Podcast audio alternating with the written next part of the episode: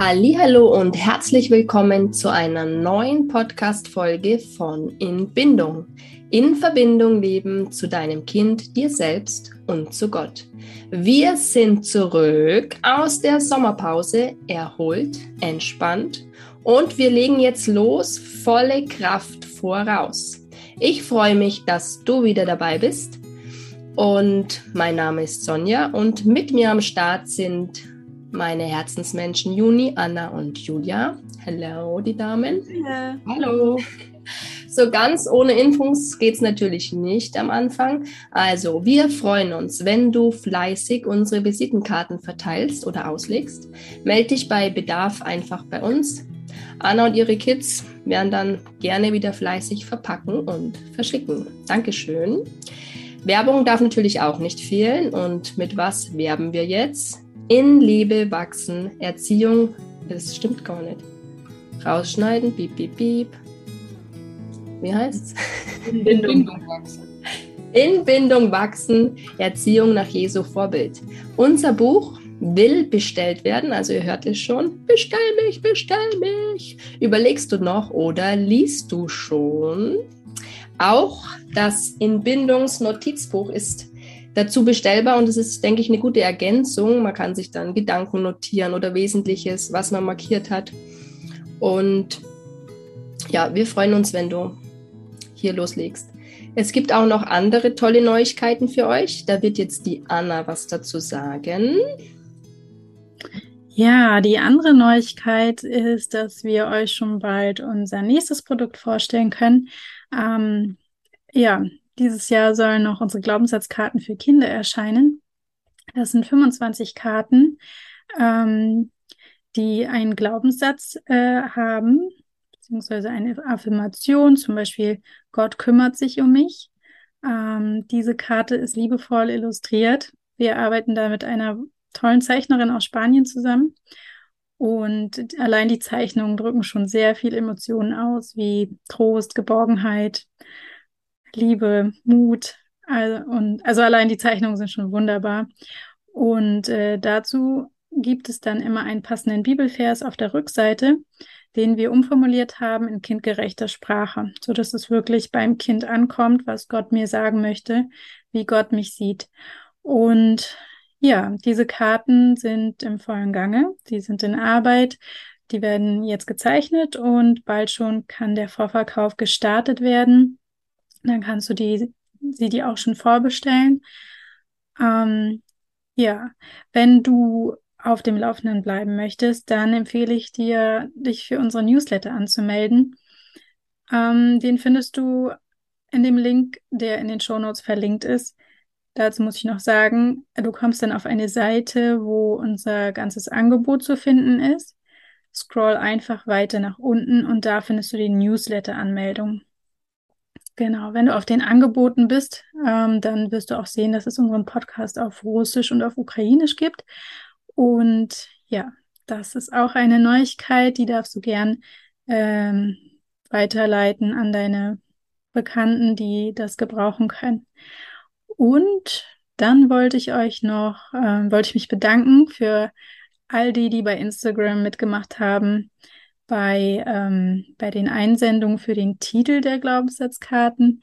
Wir haben uns da sehr viel Inspiration rausholen können und ich freue mich riesig, dass ihr mitgemacht habt und uns da ja geholfen habt.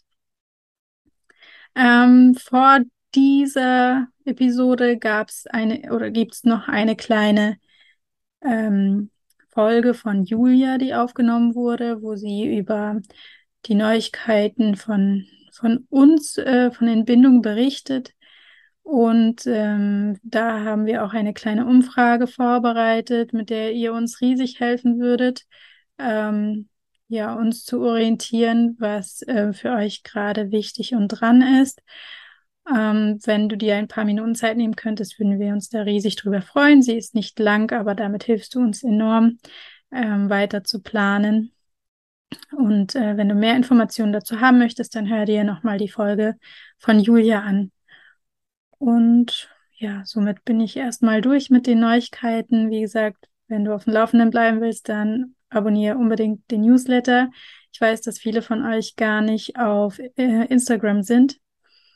Und ähm, im Newsletter wollen wir zukünftig dann auch weitere Impulse teilen und, ähm, wie gesagt, euch über die Projekte auf dem Laufenden halten. Okay, heute wird es wieder sehr spannend. Ich bin schon ganz aufgeregt und gleichzeitig freue ich mich. Die letzten Male wurde ich gelöchert von meiner werten Cousine Julia ne, wegen meiner Hochsensibilität. Diesmal geht es um eure und um unsere Kids. Das Thema ist ja lang ersehnt. Mach's dir gemütlich, öffne dein Herz und lass dich jetzt mit hineinnehmen in unsere Thematik. Das hochsensible Kind. Ja, ganz zu Anfang werde ich mal einen Hinweis geben. Wir hatten ja in den letzten beiden Podcast-Folgen, wo es um Hochsensibilität bei Erwachsenen ging, hatten wir den Test angegeben in der Beschreibung vom Podcast von Katrin Soest. Und Katrin Soest hat tatsächlich auf ihrer Homepage auch einen Test für Kinder und Jugendliche. Den werden wir euch verlinken, dass ihr den auch mal für eure Kinder machen könnt. Und wir möchten euch auch nochmal auf die Bücher hinweisen. Einmal das Buch, was wir schon bei den Erwachsenen-Folgen äh, empfohlen haben von Deborah Sommer mit allen Sinnen auf Empfang. Und dann gibt es noch ein Buch speziell über hochsensible Kinder. Und zwar ist es wieder von einer Frau Sommer, aber diesmal nicht Deborah Sommer, sondern Marie Sommer. Schade. Und es heißt auch so, hochsensible Kinder. Und die Sonja mm, kann uns daraus auch gleich mal einen kurzen Einblick geben und was vorlesen. Also genau, in den Tests, da geht es ja immer also um Fragen ähm, bezüglich, was man den Kindern beobachtet und so weiter. Und dass ihr dann einen kleinen Vorgeschmack habt, lese ich euch da mal was vor. Ihr findet es im Buch auf der Seite 43. Kann das Kind sich in einer unruhigen Umgebung nur schwer konzentrieren? Oder erwähnt das Kind häufig, dass ihm das Licht zu grell ist? Oder reagiert das Kind außergewöhnlich stark auf Medien, zum Beispiel Filme, in denen die Bewegungsabläufe schneller sind als im realen Leben? Neigt das Kind dazu, in fremder Umgebung über einen längeren Zeitraum die Rolle des Beobachters einzunehmen? Wehrt das Kind sich gegen Stoffe, die es als unangenehm empfindet, wie nasse Wäsche, Nähte an der Unterwäsche oder den Strümpfen? Neigt das Kind dazu, sich zurückzuziehen und für, sie, für sich allein sein zu wollen? Überblickt das Kind Strukturen in größerem Umfang als andere Gleichaltrige? Überdenkt das Kind Situationen ausgiebig, bevor es sich für eine kon konkrete Handlung entscheidet? Fühlt sich das Kind schnell unwohl, wenn der Geräuschpegel ansteigt? Und so weiter. Also ihr seht, es ist eine ganz spannende Sache. Deswegen empfehle ich euch, wenn ihr da jetzt angeregt wird durch dieses Thema und denkt, euer Kind ist hochsensibel, dass ihr euch eben mit diesem Test und auch mit diesen Fragen beschäftigt. Wir gehen jetzt direkt rein ins Thema und wollen jetzt mal drüber reden, welche Merkmale denn die hochsensiblen Kinder haben. Und ich freue mich, wenn mir die Damen jetzt helfen. Juni, startest du mal. Ja, genau, denn Hochsensible nehmen ihre Umwelt wesentlich intensiver wahr und die ganzen Reize, die auf sie einprasseln, als jetzt normal Sensible. Das heißt, sie sind auch schnell überreizt, überstimuliert und das zeigt sich dann einfach im Verhalten bei jedem Kind ganz anders. Bei manche werden einfach, äh, ja, bekommen dann unruhigen Schlaf. Also drehen sich, reden die ganze Zeit ganz, ganz viel, weil sie all das, was sie verarbeiten, nicht verarbeitet haben, während des Tages nachts verarbeiten müssen. Bei anderen kommen intensive Wutausbrüche, wenn einfach Dinge zu schnell, ähm, äh, wenn Dinge einfach zu viel werden. Ähm, ich beobachte das bei meinem immer wieder, wenn wir bei den Schwiegereltern sind und dann die ganze Familie kommt, dann sind wir äh, schnell 17 Mann an einem Esstisch. Okay.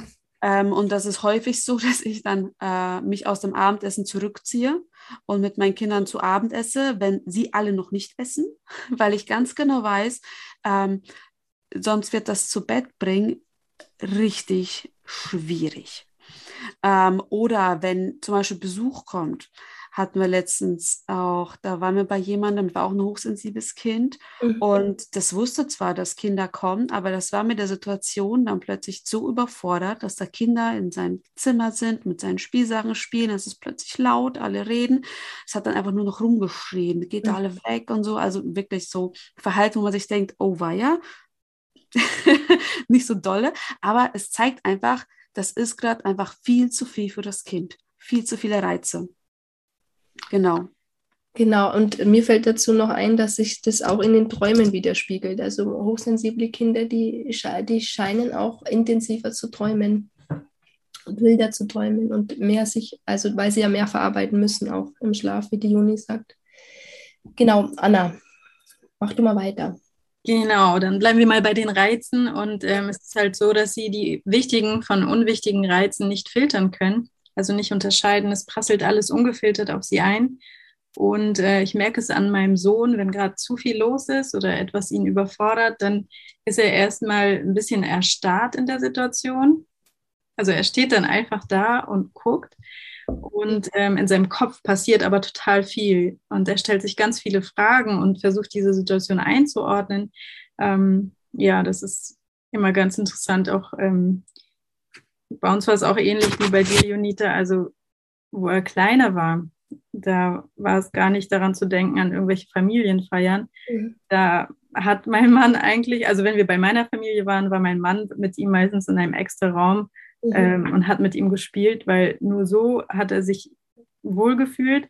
Waren mhm. wir wieder in der Masse, hat er nur geweint und gejammert und war sehr anhänglich. Und ähm, ja.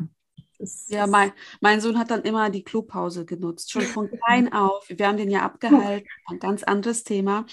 Aber der hat schnell rausbekommen, auf der Toilette habe ich Ruhe. Und da wollte er dann häufig Pipi Kacke machen, weil er wusste, da ist kein Mensch und da ist Ruhe, da ist die Tür zu und ich habe meine Eltern für mich alleine. Ja, das war dann schon eine Strategie eigentlich, die er ja, da hat. Voll, voll, mhm. Können. Genau. Genau, und ähm, wenn sie sich zum Beispiel nicht ernst genommen fühlen oder gesehen fühlen, dann ähm, gibt es so zwei Arten grob. Ähm, entweder zieht das Kind sich zurück und verschließt sich oder es hat extreme Gefühlsausbrüche. Mhm. Und ähm, ich kenne eher das erstere Modell ähm, dass es sich dann zurückzieht. Mhm. Von mir persönlich kenne ich das als Kind. Ich äh, bin sehr introvertiert, mein Sohn auch. Ähm, und ich muss dazu sagen, dass du ja auch hochsensibel bist, Anna. Ja. War der introvertierte Typ, genau. Genau. Und ähm, das merkt man auch daran, dass mein Sohn überhaupt, es überhaupt nicht mag, im Mittelpunkt zu stehen. Also das war schon von so einer kleinen Musikgruppe damals, von ein kleines Grüppchen von Kindern und dann gab es halt ein Lied, wo das Kind mit einem Ball in die Mitte geht und alle anderen klatschen und das Kind darf hüpfen. Alle Kinder haben sich riesig drauf gefreut und wollten als erstes hin. Mein Sohn hat da nicht mitgemacht. Das war ihm zu unangenehm, dass alle ihn dann beobachten, wenn er irgendwas in der Mitte vormacht. Ähm, interessant war auch, ist auch jeder Geburtstag. Äh, wir dürfen auch kein Geburtstagslied für ihn singen. Das kann er nur sehr schwer ertragen. Mhm. Oder wenn im Kindergottesdienst ein Begrüßungslied mit dem Namen des Kindes gesungen wird, da muss ich auch vorher schon sagen, also dann zieht er sich schon sofort zurück und sagt zu mir, Mama, ich will nicht. Ähm, genau, da muss ich immer sagen, dass äh, wir für ihn nicht singen, weil er sich so unwohl dabei fühlt, wenn er mal im Mittelpunkt steht. Mhm. Das heißt, es ist eigentlich sehr schade, dann wenn, wenn diese Kinder Geburtstag haben, weil ich, ich kenne das auch von dem Beispiel, dass dann, also in der Schule ja gesungen wird und so weiter und dass das Kind dann quasi schon davor halt die Angst hat, also richtig Angst hat, ja, dass das mhm. am Tag so und so sein wird, selbst wenn du ihm Orientierung gibst, dem Kind. Und das ist ja eigentlich sehr schade, gell? Also in Rollenspielen ist es auch ganz anders. Da lebt er das so richtig aus. Mhm. Aber wenn das eine, also eine reelle, Situation ist, äh, kann er mhm. sich da dazu nicht überwinden. Und ich kenne das auch. Ich mache lieber Sachen im Hintergrund, auch jetzt bei unserem Projekt. Ich bin äh, nicht diejenige, die gerne im Vordergrund ist und äh, ja, Das ist ja auch wie die besagte Vorstellungsrunde, ja. Wenn du dich jetzt vorstellen musst in der Runde, dann kriegst du einen Ball zugeschmissen und du hast keine Zeit, dich darauf vorzubereiten, stimmt? Ja, dann gibt es nur knappe Infos von mir und äh, weiter mit dem Ball. Genau. Okay. Also bei uns war das so, wenn, sie, wenn er sich nicht ernst genommen hat und äh, nicht gesehen fühlt, äh, bei uns ist der Fall Wutausbruch, intensivste Wutausbrüche, ähm, wo er in der, stark in der Autonomiephase war, so ab zwei, ab drei gingen mhm. die echt halbe Stunde teilweise und ich hatte keine Strategie in der, zu der Zeit, wie ich ihm da helfen kann. Es war einfach intensivst und er ist kaum rausgekommen. Ähm, das war mhm. schon echt heftig. Und genau. wusstest du das schon, dass da und dass er hochsensibel ist? War dir das bewusst? Nee, nee. Aber ich, ich bin da, ich bin so langsam dahinter gekommen, weil ich mhm. gemerkt habe, das ist echt krass, das ist ungewöhnlich. In meinem Bekanntenkreis hat mhm. das so ein auch nur ein Mädchen gehabt, die mhm. aber auch hochsensibel ist, genau. Mhm. Aber wusste ich nicht. Aber die intensive, diese, diese, diese starke Wutreaktionen auf, auf so Kleinigkeiten, ähm, genau, das war für uns, das hat bei uns angefangen, dass wir das verstanden haben, okay, da ist, ist irgendwas anders als mhm. bei anderen Kindern. Genau, es ist ja auch so, dass Hochsensible äh, Ereignisse, also länger Zeit brauchen, um Ereignisse zu verarbeiten. Also sie brauchen lange Pausen dazwischen. Ähm, Genau, das heißt, bei uns zum Beispiel ist immer nach dem Kindergarten ist erstmal eine Stunde, eineinhalb Mittagspause. Und wenn sie im Kindergarten waren, vormittags, treffe mhm. ich mich meistens auch nachmittags mit keinem anderen mehr. Okay. Ähm, wir machen keinen Ausflug. Wenn ich einen Ausflug machen will, muss ich sie wesentlich früher vom Kindergarten abholen mhm. oder Kindergarten komplett canceln, mhm. weil es sonst zu viel wird. Abendrituale auch ganz lange. Ähm, wir fangen sehr früh an, damit er genug Zeit hat, runterzukommen, ähm, um, um das zu verarbeiten, was einfach gerade passiert ist. Mhm. Okay, Julia, ich glaube, du hast da auch noch ein gutes Beispiel, gell? Ja, ähm, also zu dem, dass wir dass es reicht an Input, ähm, das ist bei uns genauso. Also er geht jetzt in die Schule, mein Sohn, seit äh, diesem Schuljahr.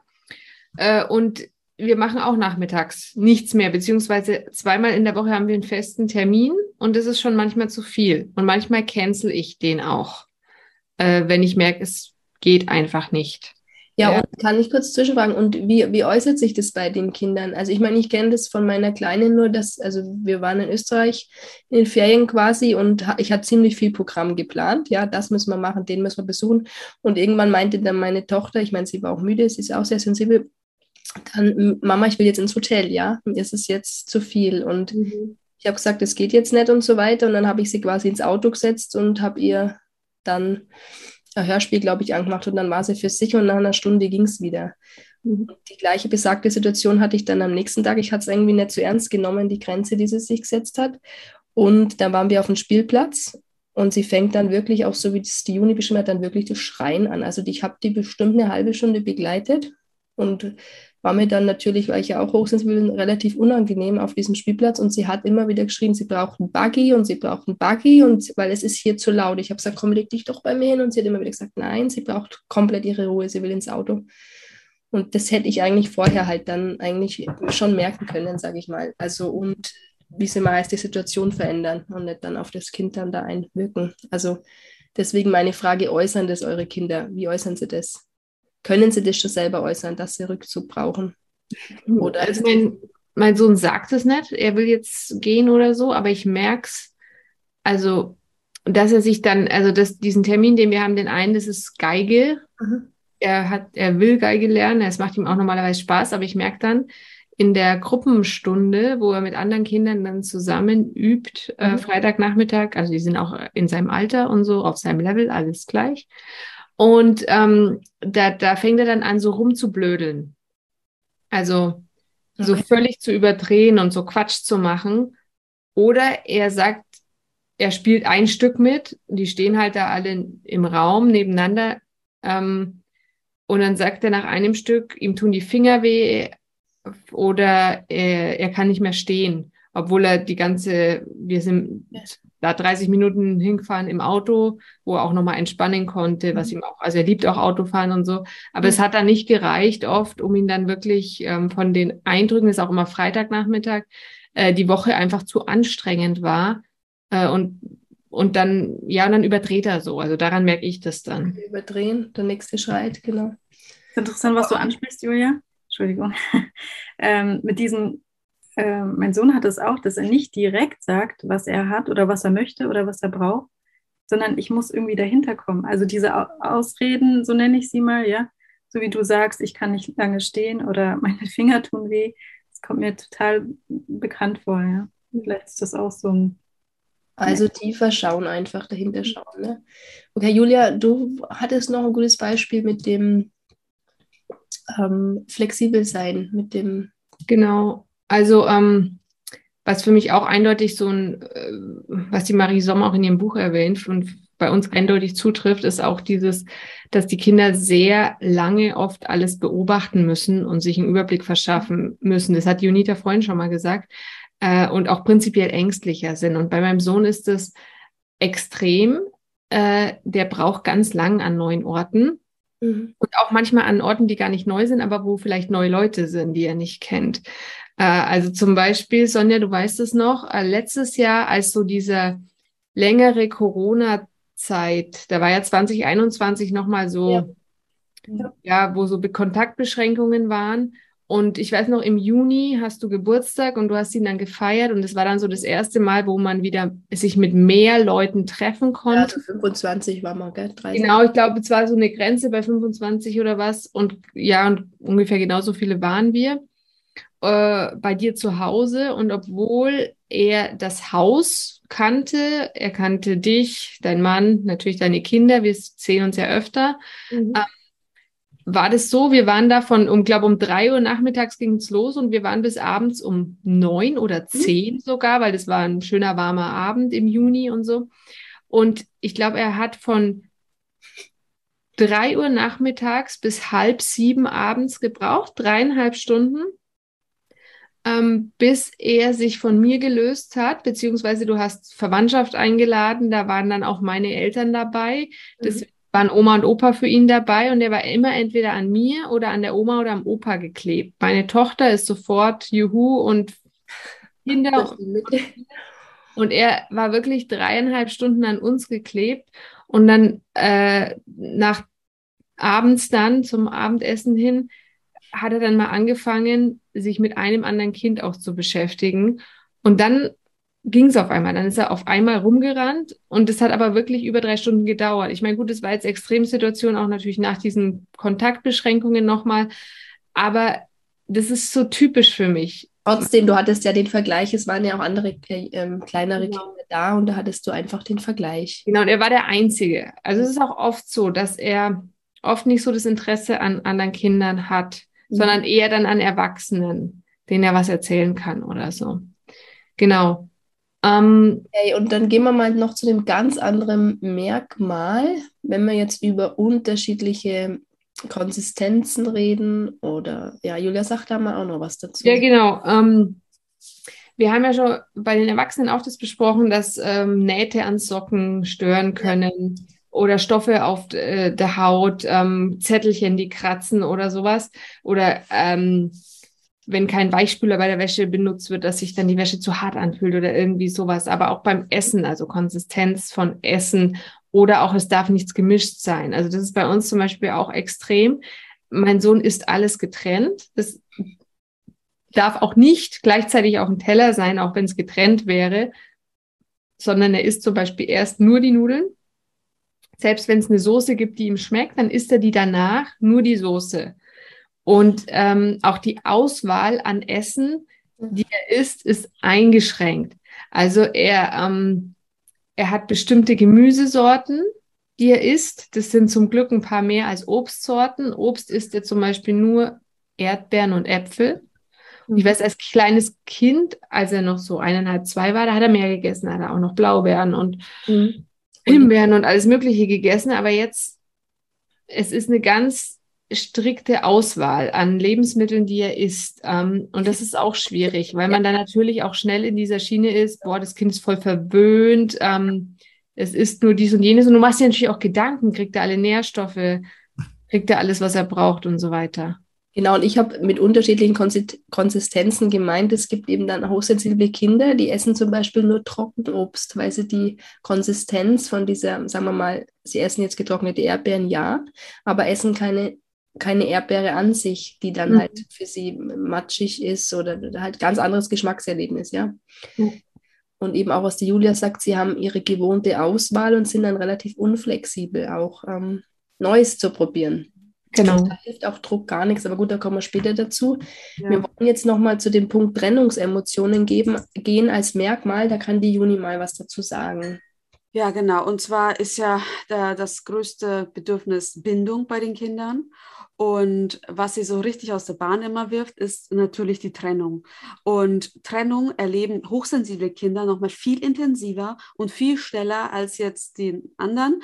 Ähm, bedeutet, dass wenn die Mama mal äh, einen Ton hat, der ein bisschen vielleicht gelangweilt ist oder ein bisschen äh, Frust mit sich hat. Das, das spürt das Kind sofort und bezieht das auf sich. Wenn man mal irgendwie einen falschen Blick hat, wenn man irgendwie Gedanken verloren, irgendwo mal irgendwas nachdenkt. Das Kind bezieht sowas ultra schnell auf sich, auf meine Mama sieht mich nicht, die mag mich nicht, die ist sauer auf mich. Also nehmen das super schnell persönlich und super schnell dann ähm, fühlen sich halt super schnell getrennt, Mhm. ähm, haben auch ganz schnell dann ähm, ähm, Frust in sich, wenn kleine Dinge nicht so funktionieren. Also Frustration ist viel heftiger, also Wutausbrüche sind viel intensiver, dauern viel länger, um dass sie verarbeitet werden. Die sind auch viel schneller alarmiert, hat auch Julia vorhin gesagt, die haben viel mehr Ängste, Mhm. ähm, werden ganz schnell aus der Bahn geworfen, wenn Rituale äh, Strukturen plötzlich nicht mehr so sind. Mhm. Also ein Urlaub zum Beispiel ist für Hochsensible häufig auch extrem alarmierend. Gewohnte Umgebung, alles weg. Genau. Und keine Ähm, Struktur mehr da ist. Keine, keine Struktur, auch, auch Urlaub, Ferien und all das, ne,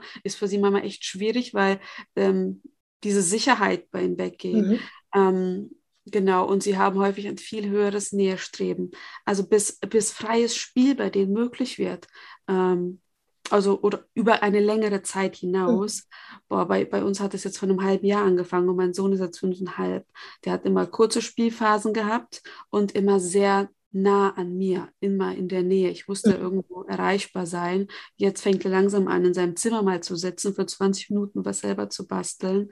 Ähm, das, das ist bei Hochsensiblen einfach viel mehr. Die brauchen viel mehr diese Sicherheit. Ich bin für dich da. Ich kümmere mich um dich und fühlen sich viel schneller abgewiesen durch Dinge, die wir vielleicht als Eltern auch gar nicht als eine Abweisung Mhm. wahr, wahrnehmen.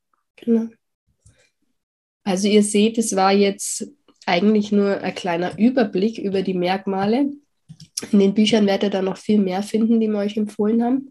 Und wir wollen jetzt mal noch zu einem anderen wesentlichen Punkt weitergehen. Und zwar fragt ihr euch ja, wie kann ich mein hochsensibles Kind denn begleiten? Zum Punkt Verständnis und Rücksicht. Juni. Genau. Das ist, glaube ich, ganz wichtig, dass man erstmal ähm, versteht, dass die Gefühle des Kindes sind so, wie sie sind. Mein Mhm. Kind, wie, so wie es fühlt, das ist ernst. Ähm, und das empfindet äh, diese Wut, diesen Alarm, das Nähestreben, die Angst, das, das, das ist echt. Und das ist echt und das Kind ist darauf angewiesen, dass jemand da ist, der das Kind versteht, der das akzeptiert und ähm, das Kind begleitet. Mhm. Und deshalb ist es ganz wichtig, dass man das Kind ja in seiner Art und Weise, wie es ist, annimmt. Und ich glaube, ich durch dieses Annehmen dem Kind einen Umgang damit beibringen kann. Mhm. Ähm, bedeutet, dass man das Kind auch nicht drängt zu Sachen von, weil alle anderen machen das ja auch, ähm, sondern dem Kind Zeit gibt. Also ich glaube, wir brauchen da ein ganz, ganz offenes Herz und ähm, ja, dass das Kind nicht ein Schema passen muss, was die Gesellschaft irgendwie so definiert hat, weil unser Kindergarten, Schule, alles so funktionieren, Mhm. sondern dass wir einfach sagen, mein Kind darf Kind sein in dem Rahmen, wo es mir möglich ist, einfach so zu sein, wie, wie es selber ist und nicht wie irgendjemand das jetzt gerade ähm, möchte. Genau, also du bist okay, deine Gefühle sind wahr und Ja. echt für, für dich, ja. Ähm, Julia, zum Thema Vorbereitung, weil du hast es ja vorhin schon ein bisschen angeschnitten, Sicherheit und Orientierung im Alltag. Kannst du uns da was sagen? Ja, also es ist ganz wichtig, die äh, hochsensible Kinder vorzubereiten, weil sie, wie wir schon gesagt haben, unerwartete Dinge sie völlig überrumpeln und sie sich dann auch schwer tun, das zu verarbeiten.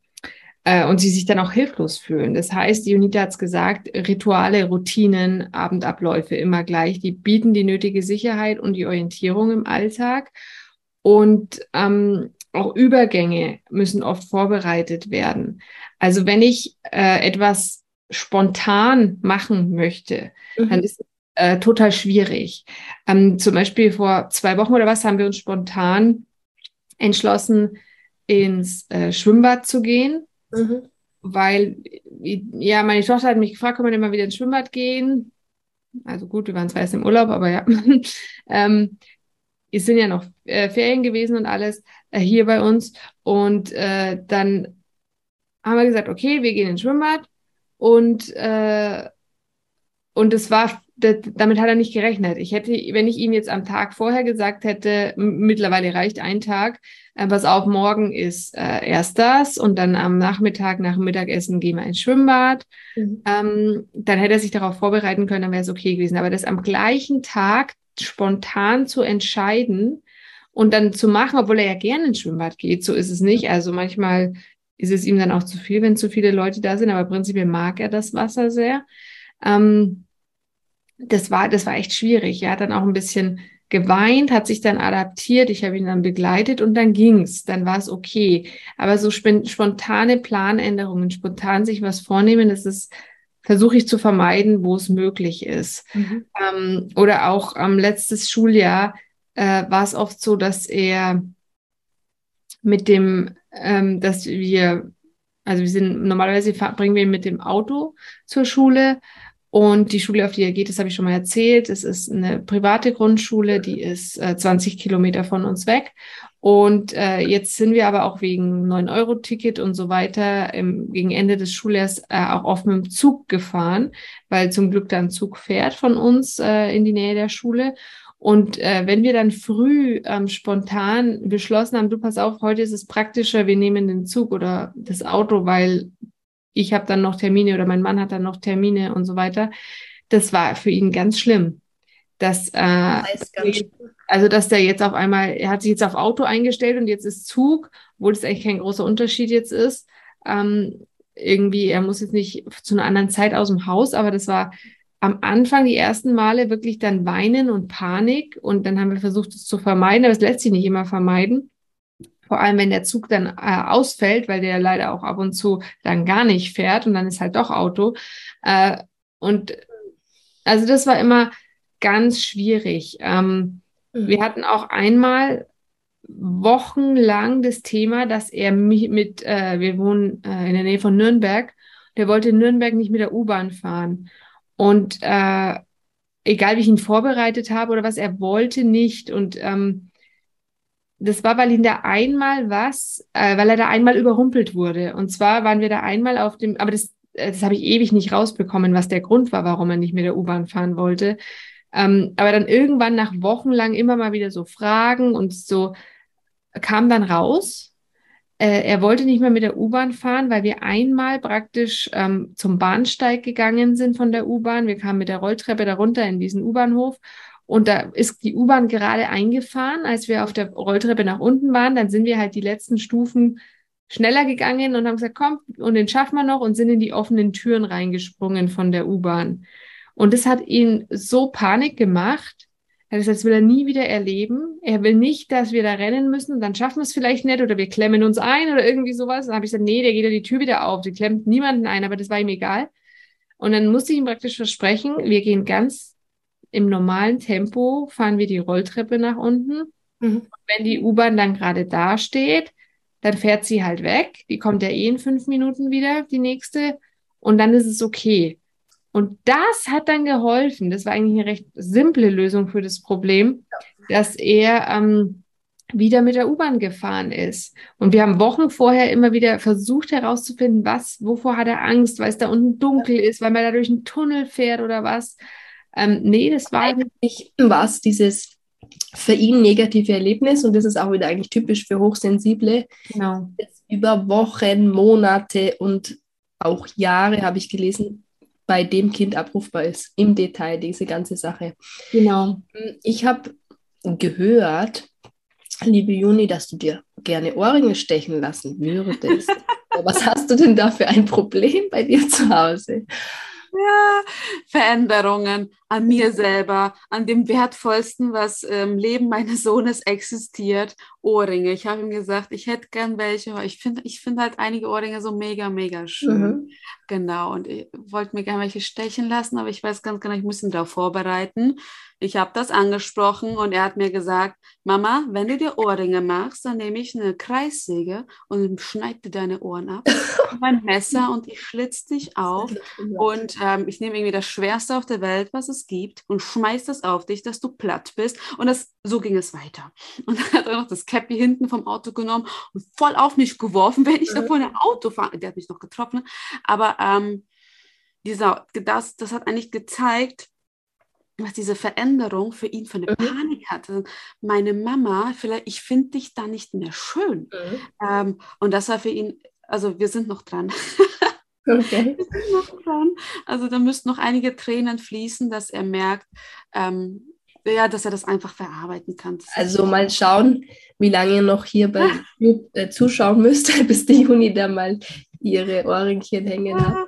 Ja, genau. Ja, ich, das, das, das ist so sagen, ich schwanke immer ähm, zwischen Vorbereiten, also als mein Sohn kleiner war, da war Vorbereiten immer gut, aber jetzt schwanke ich tatsächlich immer Vorbereiten oder lieber dann kurzfristig sagen, weil wenn ich es vorbereite, dann macht er sich ewig lange Gedanken und kann nicht einschlafen und fragt mhm. auch mehrmals und mhm. beschäftigt ihn dann über einen längeren Zeitraum, wo mhm. ich jetzt eher die Strategie fahre, okay, ich sag's ihm an dem gleichen Tag, ich mhm. erkläre ihm den Ablauf ganz genau, genau, ich muss ganz genau den Ablauf erklären, wie es denn äh, sein wird, äh, wie es da aussieht oder was wir da machen werden, wie es die Reihenfolge und so weiter.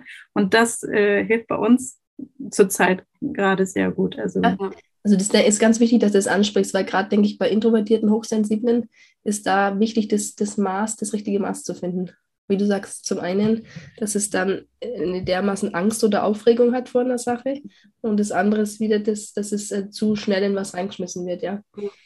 Ja, und was halt bei uns auch äh, Teil einen Unterschied gemacht hat, mhm. ist ähm, dieses äh, Alltag äh, ritualisieren und so. Ähm, war jetzt nicht so, dass wir jetzt irgendwie eine Pinnwand gebraucht haben mit, guck, hier ist ähm, mit Bildchen dargestellt, wie unser Alltag läuft. Äh, bei uns war der Unterschied, als ich den Plan in mir hatte. Mhm. Also, dass ich ganz genau wusste, morgen machen wir das und das, Dienstag machen wir das und das. Und, mhm. und ich hatte in mir selber so eine Sicherheit, dass das läuft. Und ich merke einfach, wenn ich weiß, was ansteht, dann gehe ich anders in den Tag rein. Und ich habe dann angefangen, abends auch immer meinem Sohn zu sagen, und das passiert am Montag und das machen wir am Dienstag. Mhm. Und, ähm, und weil ich in mir diese, diesen Plan hatte, allein. Ähm, das hat er gespürt. Also das ist hat ja er gespürt, genau. Und das hat ihm enorm viel Sicherheit gegeben. Schon allein. Also das hochsensible Kind spürt es bei ja. der hochsensiblen Mama, sage ich. Das ist auch der Punkt, fühlt sich, ist, fühlt sich die hochsensible Mama nicht angenommen in ihrer Hochsensibilität von sich selber, Selbstannahme, fällt es dem Kind natürlich bei sich selber auch schwer. Also dieser Punkt, ja. Ja, ja. Ähm, genau, Juni, kannst du noch was zur Co-Regulation sagen als ähm, also wie wir das HSP-Kind begleiten können? Genau, weil hochsensible Kinder einfach nochmal viel intensivere Gefühle haben. Es ist mal ganz wichtig zu wissen, das Kind kann sich nicht selbst regulieren. Mhm. Ähm, es ist auf Koregulation angewiesen und das auf viele, viele Jahre hin. Das ist und dass man da in dieser Koregulation dem Kind immer wieder Strategien zeigt, ähm, wie es mit seinen Gefühlen umgehen kann. Mhm. Und erst danach kann es aufgrund dieser ganzen Erfahrungen, kann mhm. es sich selbst regulieren lernen. Aber es ist auf ganz viel Koregulation angewiesen. Das heißt, dass wir die Gefühle, ähm, dass wir sie sehen, dass wir sie benennen, dass das Kind einen Wortschatz dazu bekommt, dass wir sagen, mhm. dass, dass, wir diese Gefühle normalisieren. Es ist okay, dass du Angst hast mhm. vor ne, von uns mal in unseren Augen von jedem Pups manchmal. Ähm, aber es, es, ist okay. Ähm, ich sehe das und dass wir immer dieses Alpha, die Alpha-Präsenz ausstrahlen, sagen, ich bin dein Ruhepol, ich habe alles unter Kontrolle. Manchmal müssen wir blöffen, das ist aber ganz wichtig. Vor allem hochsensible Kinder, die spüren das, wenn du selber Angst hast äh, oder unruhig bist. Du blöffen als hochsensible Mama vor allem. Das ist schwierig. Ja, ist schwierig, aber das musst du irgendwie also ihm, ihm einfach sagen, ich, wir werden das schaffen. Also ja. ich, wir, wir, kommen, wir, kommen, da durch. Mach dir keine Sorgen. Ich habe alles unter Kontrolle. Ähm, Genau, bei, bei uns ist das halt mit der Koregulation auch gerade so das Thema. Mein Mann ist gerade für zwei Wochen weg auf einer mhm. Freizeit als Leiter und ich wusste, das wird mein Sohn einfach richtig aus der Bahn werfen, meine Tochter nicht so stark, mhm. aber immer wenn er anruft, also manchmal während des Anrufs oder unmittelbar nach, des, nach dem Anruf, ähm, wird er aggressiv. Der fängt an, die mhm. Schwester zu ärgern, zu treten, zu, also der macht nur Unfug. Und ich finde es halt so spannend, weil ich das immer wieder in den letzten Monaten, jetzt fünfeinhalb, immer wieder so kommuniziert habe, habe ich auch diesmal gesagt, Du weißt du was, kann es sein, dass du gerade den Papa vermisst und mhm. deshalb deine Schwester ärgerst? Und das war wie so Bäm und die Tränen fließen, die fließen und fließen und der heult bitterlich und jegliche Aggression ist einfach weg. Ähm, und das ist für mich auch eine Koregulation, ja, äh, dass ich ihm helfe, diese Wut zu ähm, kanalisieren, das ist ja der Adaptionsprozess, von dem wir wieder sprechen, ähm, dass diese Wut rausgeht, diese Frust, ähm, dass mein Papi nicht da ist und ähm, dass ich ihm Worte dafür gebe. Und jetzt, jetzt ist er schon eineinhalb Wochen fast weg, wenn er, wenn der Papa anruft oder er auch unabhängig vom Anruf anfängt, seine Schwester zu ärgern, dann schaut er mich manchmal an und sagt, Mama, ich vermisse gerade den Papa, deshalb ärgere ich gerade meine mhm. Schwester. Und das finde ich so heftig, dass ja. er das sagt und dann sage ich, komm her und dann fließen wieder Tränen mhm. und dann ist er wieder gut. Mhm. Also Ihr merkt, es ist sehr spannend und sehr unerschöpflich, das Thema. Wir haben jetzt noch zwei kurze Pünktchen zum Thema Begleiten, die sehr wichtig sind. Einmal nimmt euch die Julia mit rein in das Thema Rückzug ermöglichen. Und dann wird euch die Anna noch was erklären zum Thema Stärken erkennen und benennen. Julia, du startest. Ja, genau. Ähm, Rückzug, die Juni hat es vorher schon angesprochen, ist wichtig, wo sie gesagt hat, dass ihr Sohn immer schon gesagt hat, er will aufs Klo, weil er wusste, da hat er seine Ruhe.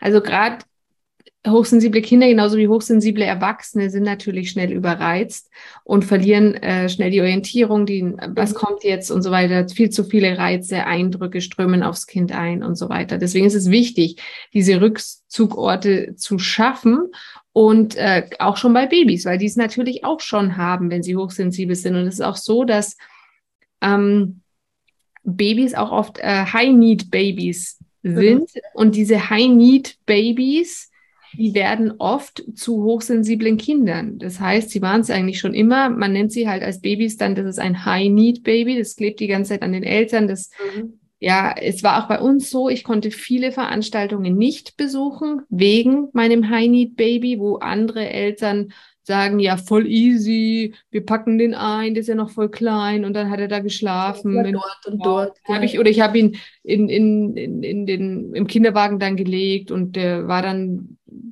hat er dann das alles äh, durchgepennt. Also es ging bei uns nicht.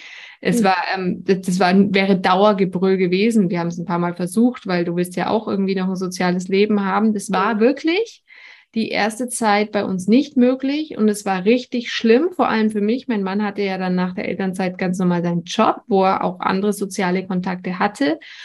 Und ich konnte das nicht. Ich konnte nicht mal mit den anderen Mamas aus dem Geburtsvorbereitungskurs äh, ins Café gehen. Was die dann gemacht haben, haben dann alle ihr Kinderwachel dahin geschoben. Ähm, das Kind, die Kinder haben geschlafen, sie haben ihren Kaffee getrunken und den Kuchen gegessen, haben sich unterhalten, quack, quack, quack. Ich war da zwei, dreimal dabei. Äh, die haben sich öfter getroffen und ich muss dann irgendwann sagen, es war nur möglich in der Babytrage ich musste mich ständig bewegen. Ich konnte also nicht am Tisch. Ich wollte gerade sagen, du bist halt dann anstatt Kaffee trinken und Kuchen essen mit der Trage rumgerannt, ne, hoppern. Genau, ich bin dann hinten praktisch immer im Raum hin und her, habe geschaut, also dann habe ich mal zwei Sätze hierhin gehört, zwei Sätze dahin gehört, mal einen Satz gesagt, aber das war, und es hat sich immer gerecht dann. Das Kind war dann am Abend am Dauerschreien.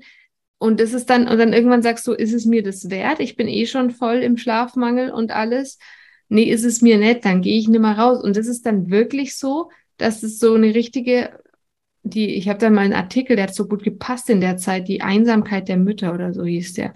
Genauso war es. Ich war vorher als Lehrerin voll, hunderte Schüler jede Woche, die Klasse da, bla bla, überall, ähm, am Wochenende Veranstaltungen in der Kirchengemeinde und das hat sich dann wirklich auf Minimum zusammengeschrumpft eigentlich dann zeitlang nur noch der Gottesdienst am Wochenende und das war's. Mhm. Das war echt, das ist auch, muss man auch mal sagen, das ist auch hart für die Eltern und ähm, ne, für, für die Kinder ist es auch hart, klar, sonst würden sie nicht so schreien, aber das ist äh, nicht einfach. Deswegen Rückzug ermöglichen ist eine Strategie, die für Babys und auch für ältere Kinder wichtig ist. Aber gute Nachricht ist, es wird tatsächlich besser, wenn ihr euch jetzt in dieser Hört ihr das? Es wird tatsächlich besser, ja. Es wird tatsächlich besser, ja. Und heute geht's. Also wie gesagt, der braucht manchmal lange auf Veranstaltungen aufzutauen, aber es geht dann. Und ich habe nicht mehr dieses nachts, abends, dass er nicht zur Ruhe kommt und so. Also es wird echt besser. Es gibt Hoffnung. Ja. Anna? Ja, das kann ich auch bestätigen. ja, und was noch helfen kann, ist, ähm, die Stärken des Kindes zu erkennen und zu benennen. Ähm, oft sind die Kinder, die hochsensibel sind, sehr selbstkritisch und beziehen alles auf sich selber und suchen den Fehler bei sich. Ähm, ja, da hilft es einfach, die Stärken deines Kindes hervorzuheben, ähm, Ermutigung zuzusprechen, äh, Sicherheit zu geben, dass äh, man da ist und dass man bei dem Kind ist und äh, dadurch mit ihm geht. Und was ich auch ganz wichtig finde, ist dem Kind auch ähm, zu sagen und zu vermitteln, das, was du fühlst, das ist okay.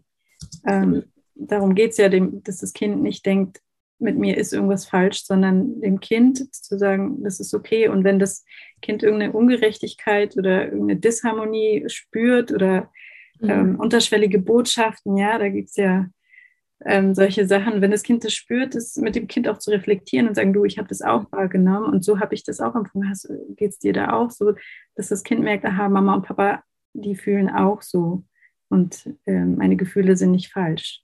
Also es ist einfach zu, darüber zu sprechen, den Raum zu schaffen, das, äh, ja, darüber ins Gespräch zu kommen und ähm, genau dem Kind echte Wertschätzung entgegenzubringen, nicht einfach ein Lob hinzuschmeißen, die Bravo super. Ich meine, das rutscht ja automatisch raus, aber ja. dann gerne hinterher auch nochmal was Wertschätzendes, was, was man an dem Kind beobachtet und sagt, hey, ja ähm, du hast, das hat dich jetzt echt Mut gekostet, ne? Oder äh, und dann hast erst ja was du ängstlich und dann hast du es doch geschafft, hast dich getraut.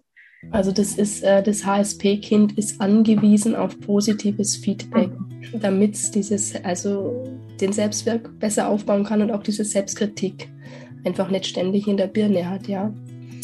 Und wir sind jetzt am Ende angelangt. Das Thema geht noch weiter und es gibt viele Aspekte. Lest euch ein, wenn es euch interessiert.